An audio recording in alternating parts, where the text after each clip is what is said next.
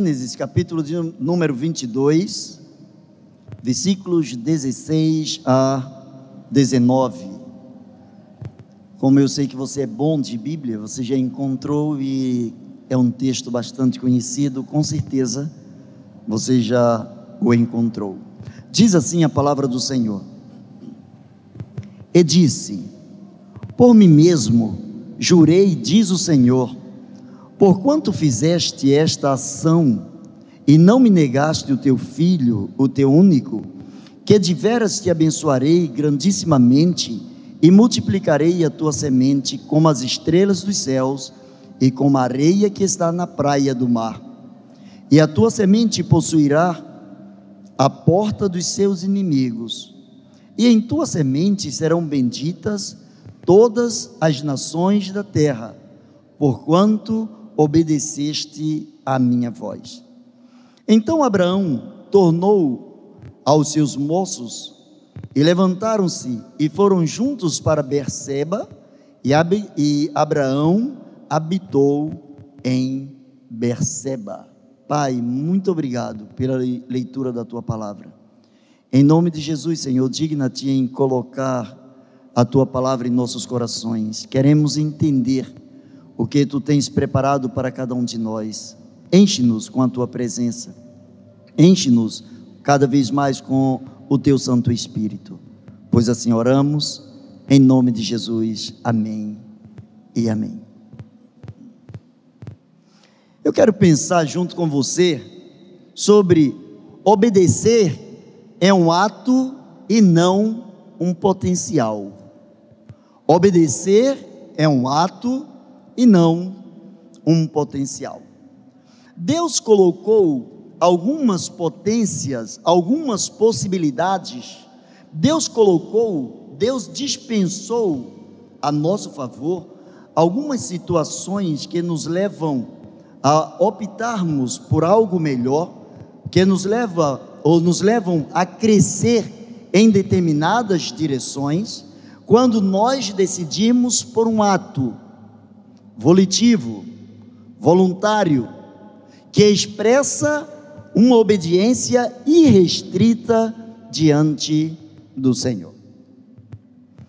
Quando nós olhamos para Abraão, o chamado pai da fé, nós descobrimos que ele tinha uma aliança com Deus, e ele não abriu mão de cumprir a sua parte, porque ele sabia que Deus era fiel o bastante para não quebrar a sua promessa.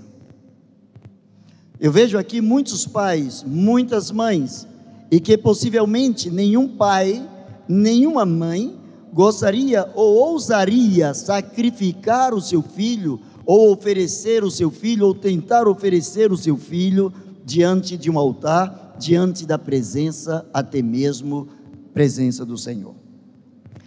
Em Isaac, já na velhice de Abraão, Deus mostrou o quanto Deus queria abençoar Abraão e quanto Deus queria que o próprio Abraão descobrisse que uma ação da sua parte modificaria toda a sua história.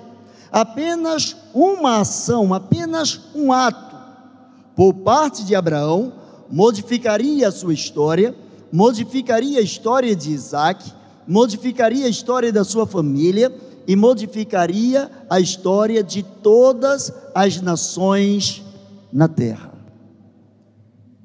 Deus é um Deus de aliança, Deus é um Deus de compromisso. Deus é um Deus que jamais vai faltar, que jamais vai quebrar, sequer qualquer dos artigos que estejam compondo a sua aliança com as pessoas o seu compromisso de fidelidade para com Deus, Abraão ele recebeu o potencial da fé, mas foi o seu ato de obedecer que determinou a sua aliança com Deus. Quando nós pensamos em aliança, nós pensamos em compromisso. Quando um homem e uma mulher se casam, eles assumem um compromisso, eles assumem uma aliança, por isso que esse anel que é colocado no dedo, ele tem o nome de aliança, ele é conhecido como aliança. Ele representa um compromisso. Ele representa, antes de tudo, um compromisso entre duas pessoas que, de forma volitiva, de forma pessoal, resolveram se entregar uma à outra, resolveram viver em função de um compromisso que assumiram na presença de Deus, diante de um celebrante, seja ele um clérigo, seja ele um juiz de paz, seja ele quem venha a ser ou quem tenha sido este celebrante. Por exemplo, Deus nos condicionou, nós brasileiros, nós nascemos falando uma linguagem chamada português, ou nascemos com o potencial de falarmos português.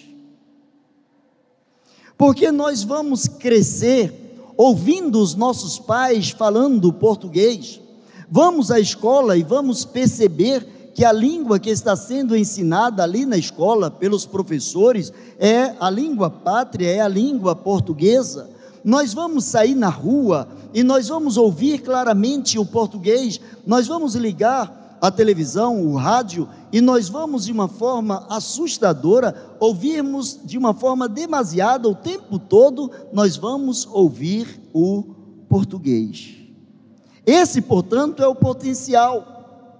É a instância, é a situação em que nós somos colocados. O potencial é antes toda probabilidade que nós temos de desenvolver determinadas coisas determinados pensamentos, crescer em determinadas direções, diante de algo que já nos fora dado antecipadamente. Contudo, se você que fala português estiver de boca fechada, estiver calado, como todos estão agora, vocês não estão exercendo o ato de se comunicar em português. Você tem o potencial, mas o ato, você pratica ou não por uma decisão, por uma questão, no caso de Abraão, uma questão de obediência. Quando nós olhamos a física, a física diz que não existe o frio. Às vezes nós encontramos algumas pessoas aqui tremendo um pouco de frio, com um pouco de frio, e a física diz que não existe o frio. A física diz que existe ausência de calor. O frio, portanto, não existe, desde que o calor esteja presente. A física diz que as trevas também não existem. O que existe é a ausência de luz. É por isso que, se escurecermos todo esse santuário, se apagarmos todas essas lâmpadas, naturalmente a negritude e as trevas vão habitar aqui, mas se alguém ligar o seu celular, se alguém ligar a lanterna do seu celular, ou uma vela, ou alguém acender um fósforo, essa luz será perceptível. E portanto, as trevas elas não conseguem conter a presença da luz. A luz é, portanto, um ato que em meio a um sistema, em meio a uma potência, ela se firma, ela se manifesta e ela agrada as pessoas, gerando vida, gerando satisfação. A falta de um gesto de obediência por parte do ser humano impede que haja uma transformação no estado de potência para o ato, se não ligarmos nenhuma luz em meio uma escuridão, nós não transformaremos o ambiente. O que a palavra de Deus está mostrando através de Abraão é que Abraão ele teve coragem de assumir um ato. Ele assumiu uma determinada postura, e essa postura, essa sua ação, esse ato manifesto pela vida deste servo do Senhor, mudou toda a sua história e, segundo a promessa do Senhor, a história de todas as nações descendentes de Abraão. Abraão ele decidiu ser fiel a Deus. Abraão não nasceu com toda a fé que ele exerceu durante a sua vida. Ninguém nasce com toda a fé. A fé é, antes de tudo, algo que é desenvolvido. E a fé é desenvolvida em meio aos problemas, aos caos, ela é desenvolvida em meio às inseguranças, aos vacilos, às subidas e descidas, às oscilações da vida, e nessa manifestação de altos e baixos, nós começamos a desenvolver, nós começamos a desempenhar a nossa fé. Assim como Abraão, nós também nascemos com o potencial de crermos em Deus. Crescemos com o potencial de conseguirmos acreditar no poder de Deus, porém, vivenciar esse poder, porém, aceitar a capacidade de depender da fidelidade de Deus é, antes de tudo, um ato de obediência sua e minha. Abraão ele decidiu ser fiel a Deus porque ele lembrou-se da promessa que Deus tinha feito através de Isaac na sua vida. Com certeza não foi, feito, não foi fácil para ele subir a montanha, levar o seu filho, não falar para ninguém, não falar para os seus empregados, não falar para a sua esposa, muito menos falar para o seu filho o que ele estava disposto a fazer, mas ele decidiu acreditar que Deus era fiel, porque antes de levá-lo ao, ao ponto mais alto daquele monte, ele viu que, dentro das suas possibilidades, ele não tinha condições de gerar um filho, sendo Sara de 90 anos, ele descobriu que a sua capacidade humana não era razão suficiente para a sua fidelidade, para a sua felicidade, e por conta desta razão não está pautada na sua humanidade, ele recorre a Deus e decide, tem a ação, faz, pratica o ato de confiar inteiramente no Senhor. Ele saiu do potencial da fé para o ato da obediência. Há muitas pessoas que dizem: Eu tenho fé em Deus, eu tenho fé em Deus, eu só acredito em Deus, é somente em Deus que eu creio, ótimo, isso é o potencial. Mas esse tipo de fé não move montanhas, esse tipo de fé não cura, esse tipo de fé não modifica, esse tipo de fé não, esse tipo de fé não gera experiência com Deus. O tipo de fé que gera obediência é aquele em que nós decidimos. Não é Deus quem decide o quanto você vai ter de fé, mas você decide o tamanho da sua fé. Você decide o quanto você quer crer, o quanto você decide crer na fidelidade de Deus. Abraão começou a trazer à sua memória o que até alguns anos atrás era simplesmente impossível, não simplesmente improvável, mas impossível. Uma mulher aos 90 anos gerar um filho, um homem aos 100 anos gerar um filho, mas ele acreditou, ele decidiu acreditar que o Deus que dá não toma, o Deus que entrega, ele se prontifica a abençoar aquele a quem ele concedeu determinada graça, determinado poder, determinada experiência. Abraão também decidiu acreditar, ele decidiu acreditar não somente na fidelidade de Deus, mas ele decidiu também ser fiel a Deus. Ele sabia que Deus era fiel.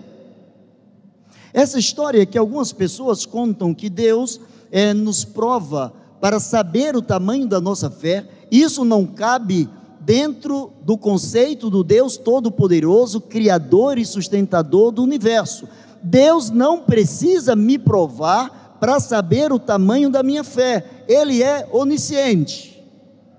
Ele não precisava testar nem provar Abraão para descobrir o tamanho da fé de Abraão. Ele já conhecia o tamanho da fé de Abraão, só que Abraão não conhecia a solidez da sua fé.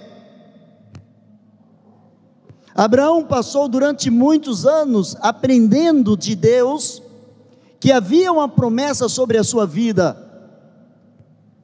Abraão se acostumou alguns anos depois com a realização da promessa de Deus, quando ele viu nascer o seu filho, quando ele viu Isaac, pegou Isaac no seu colo, viu Isaac crescer e agora ele precisava solidificar a sua fé. Era ele que precisava descobrir o tamanho, a robustez, a altura, a largura, a profundidade da sua fé. Ele precisava descobrir o quanto ele estava disposto a obedecer a Deus, o quanto ele estava disposto a ser fiel a Deus, porque ele sabia que do outro lado do compromisso, do outro lado da aliança, existia um Deus todo-poderoso que jamais quebraria a sua aliança com nenhum ser mortal.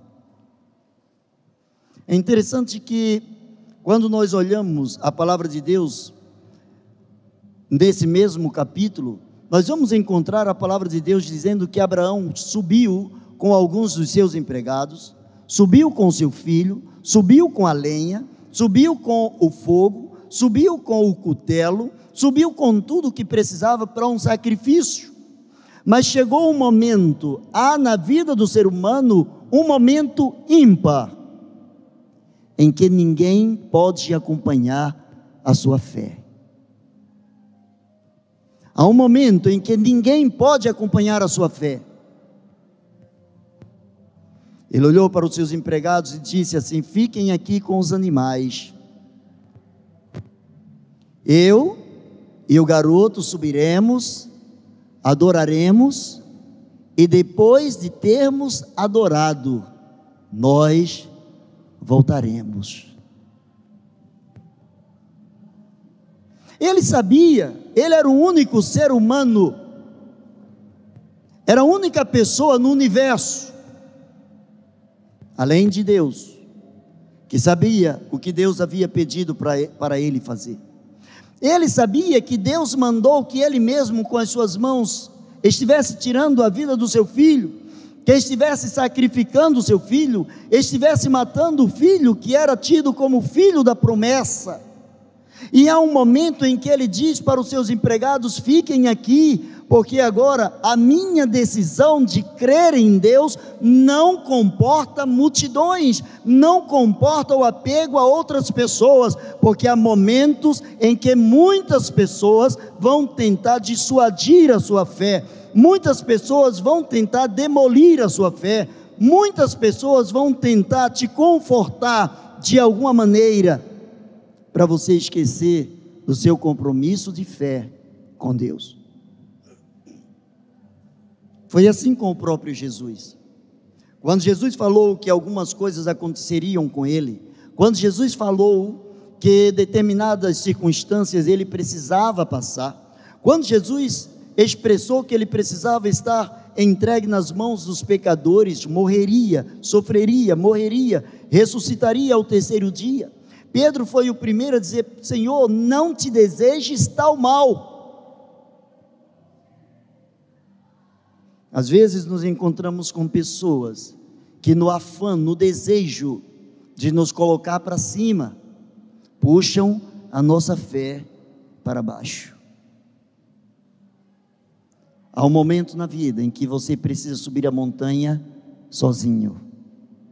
Você e a promessa de Deus. Há um momento na vida do ser humano que não comporta multidões. Jesus tinha doze apóstolos.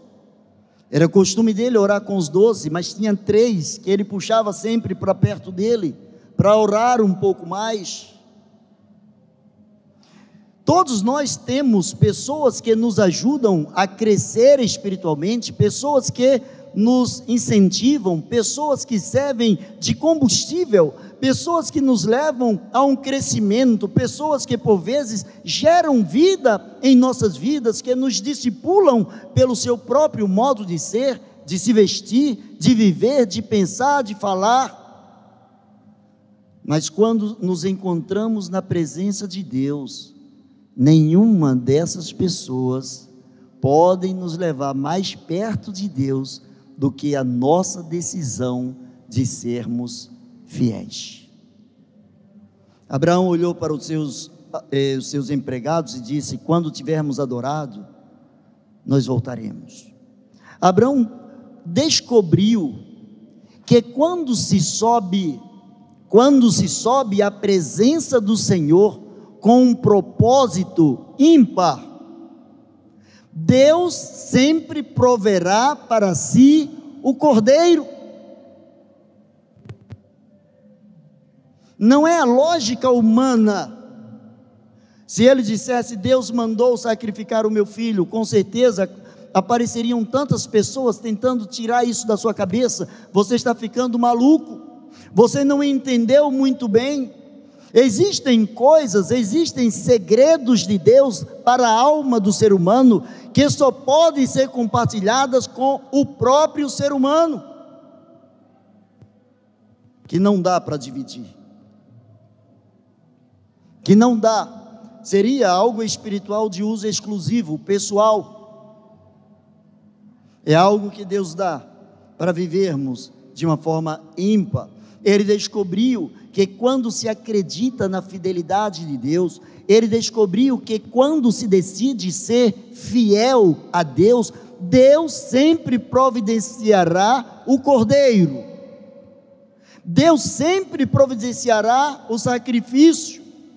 Ele exerceu a ação por completo, ele levou a lenha, levou o fogo, ele levou o filho amarrado, ele levou tudo para que a catástrofe estivesse acontecendo. Ele não olhou para as circunstâncias, ele olhou para a fidelidade daquele que já havia quebrado todos os prognósticos, aquele que já havia quebrado toda a lógica humana e tinha lhe dado um filho quando esse alcançou 100 anos de idade e a sua esposa 90 anos de idade.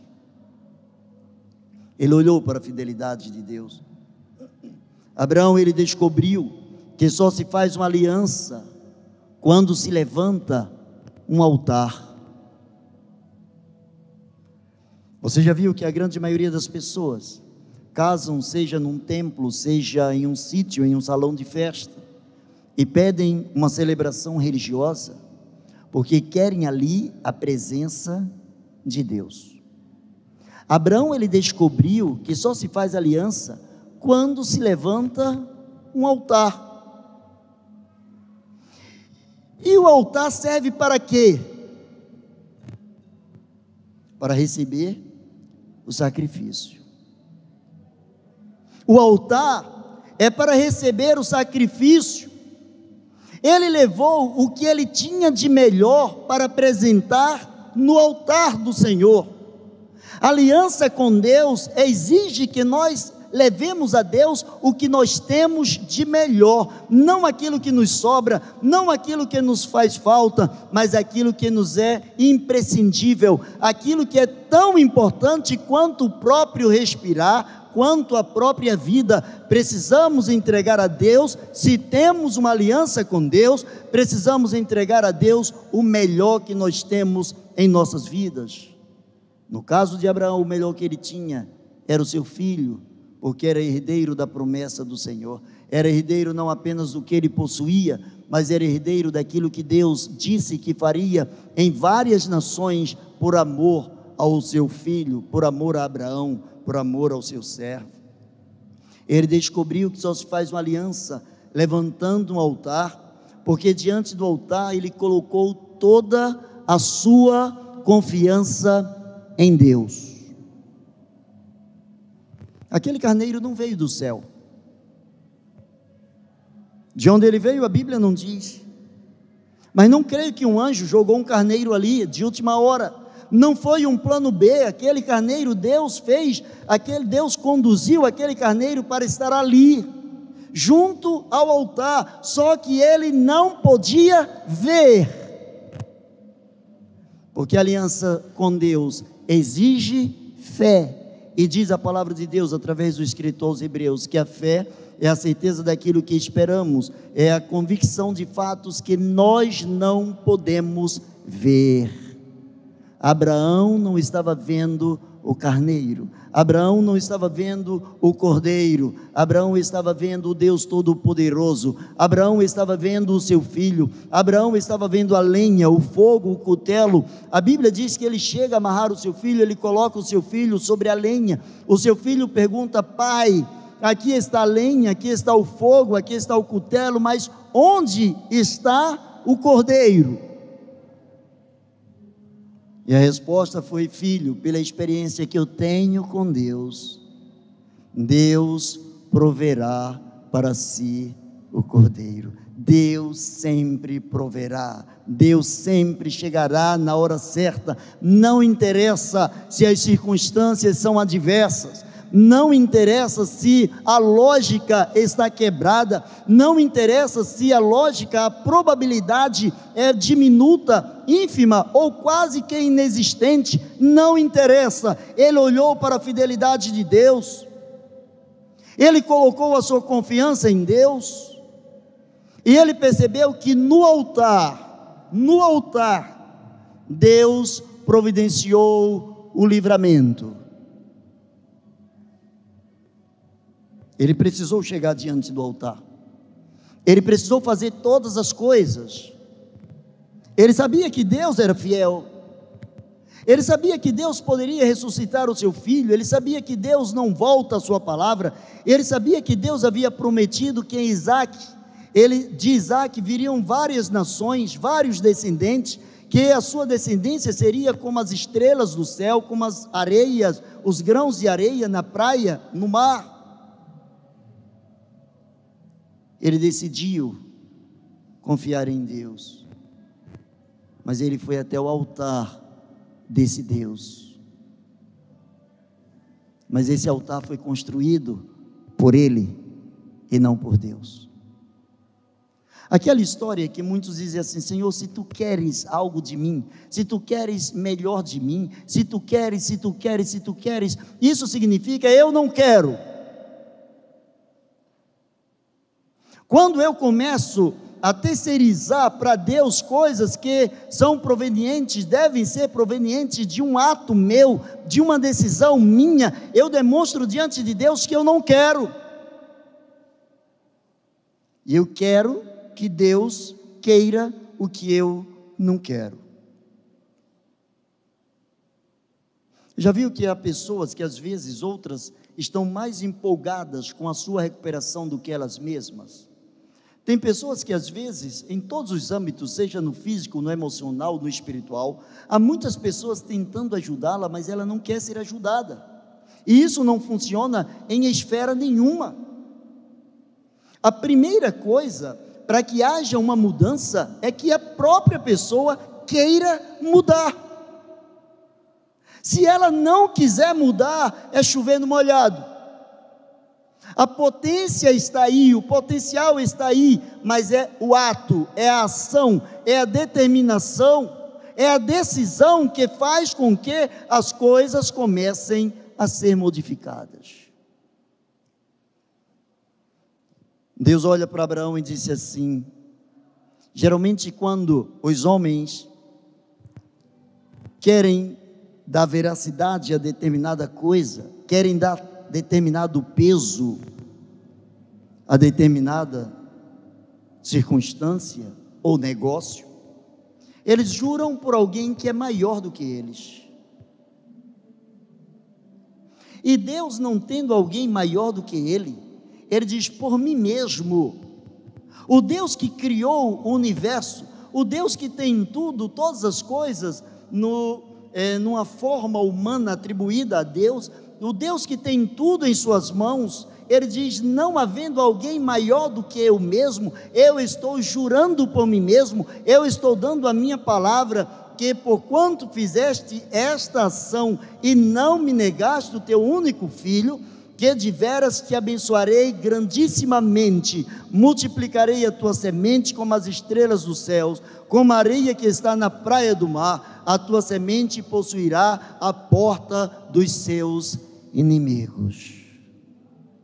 Um ato de obediência do pai modificou a história do filho, modificou a história do neto, modificou a história do tataraneto, modificou a minha história, modificou a sua história, modificou a história da humanidade, porque esse Deus de aliança, ele não é o Deus limitado, mas ele diz: em ti serão benditas todas as nações da terra. Todos os povos da terra serão abençoados se tiverem a mesma determinação, se exercerem a mesma ação, o mesmo ato que eu encontrei em você. O versículo de número 19, que tomamos também por base, diz que então Abraão tornou para os seus moços, levantaram-se e foram juntos, sabe para onde? Berseba. Eu quero concluir por aqui. Ele foi para Berseba e diz a, a palavra de Deus que Abraão habitou em Berseba. Berseba significa poço do juramento. Antes de chegar nessa montanha, antes de conversar com Deus lá no topo, antes de ver o milagre acontecer diante de, dele, diante dos seus olhos, ele tinha passado em Berseba. E ali ele fez um voto com Deus, ali ele assumiu um compromisso com Deus. E sabe o que aconteceu depois que ele viu o milagre de Deus acontecer? Ele voltou ao chamado primeiro amor. Ele voltou para Berseba, ele voltou para o ponto em que ele começou a sua intimidade com Deus. Às vezes nós precisamos voltar um pouco na vida. Às vezes a vida é tão frenética, a agilidade que precisamos desprender no dia a dia é tão grande é tão intensa que por vezes nós não olhamos para os retrovisores da vida. Ele voltou para Berseba. Agora imaginemos, aqueles homens não sabiam o que estava acontecendo lá em cima. A função deles era tomar conta dos animais. Isaac sabia o que estava acontecendo lá em cima. Isaac voltou ali, agora não mais pela experiência do seu pai, mas pela sua própria experiência. A ação do seu pai fez com que ele tivesse uma grande experiência com Deus. Ele descobriu que no altar, quando alguém está no altar, o Senhor proverá para si o cordeiro. E ele descobriu que naquele dia ele não foi imolado, ele não foi sacrificado, porque quando se está no altar do Senhor, a providência é do Senhor. Possivelmente eles devem ter falado lá embaixo, possivelmente deve ter havido uma alegria que encheu o coração daquelas pessoas. Mas aquelas pessoas também puderam constatar, os empregados começaram a constatar algo que ele havia falado: eu e o garoto subiremos adoraremos e depois da adoração nós voltaremos. Quanto tempo tem que você não adora a Deus, que você não levanta um altar de adoração a Deus? Quanto tempo tem que você não oferece a Deus um sacrifício? Todo mundo quer uma vida mansa, águas tranquilas, Todo mundo quer aquela parte do salmo que diz: refrigera minha alma, guia-me pelas veredas da justiça por amor do teu nome. Muitos poucos querem passar, ainda que eu andasse pelo vale da sombra da morte, ali será o meu altar, porque eu sei que tu estás comigo, a tua vara e o teu cajado me consolam. Mas para concluir, Deus nos dá o potencial de acreditarmos nele, mas é o ato de confiar, a determinação de confiar, a decisão de confiar de cada um de nós que faz com que céus e terra se modifiquem em nosso benefício. Para crer em algo maior, relembre sempre das bênçãos do passado como a mente humana tem a capacidade de sempre estar relembrando as coisas ruins, desagradáveis. Quantos gatilhos são acionados na vida e nós nos lembramos de coisas ruins, de coisas que nos fizeram ou nos deixaram de fazer, como a mente humana ela é má, como ela retrata, como ela guarda as coisas amargas. Dizemos que não gostamos de determinadas coisas, mas potencializamos essas coisas porque lembramos destas coisas constantemente e nos esquecemos da palavra do Senhor. Quero trazer à memória o que me pode trazer esperança. Quero trazer as memória, a memória que as misericórdias do Senhor são a causa de não sermos consumidos pelo fato de, pelo ato de Deus renovar a cada manhã as suas misericórdias. E essas misericórdias não têm fim.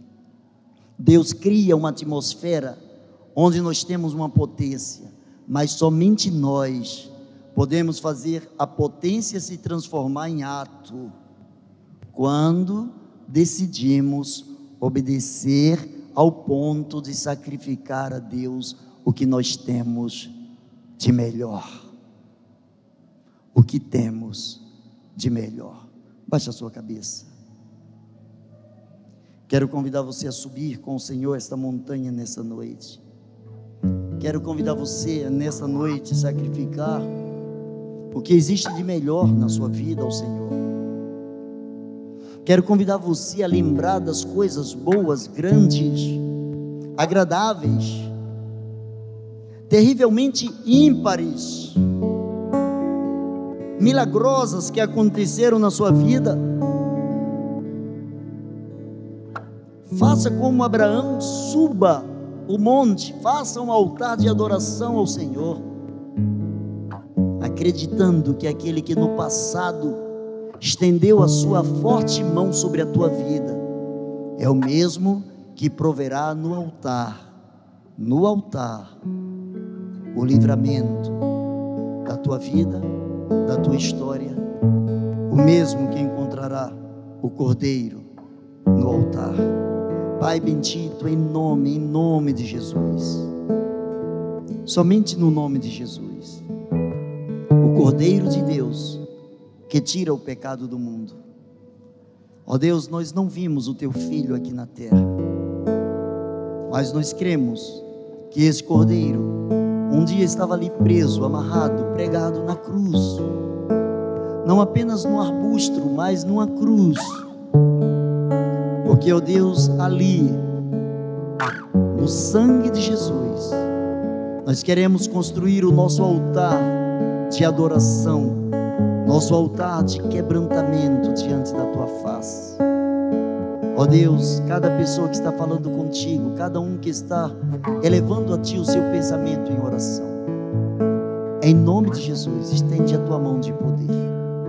Cura, Senhor. Providencia, Senhor, na vida de cada um o milagre. Providencia, Senhor, o cordeiro que tira o pecado do mundo. Em nome de Jesus. Refrigera, Senhor, as nossas vidas, nossas almas. Enche-nos com a alegria do Teu Santo Espírito. Assim te adoramos e o fazemos. Em nome de Jesus. Amém e amém. Deus abençoe você.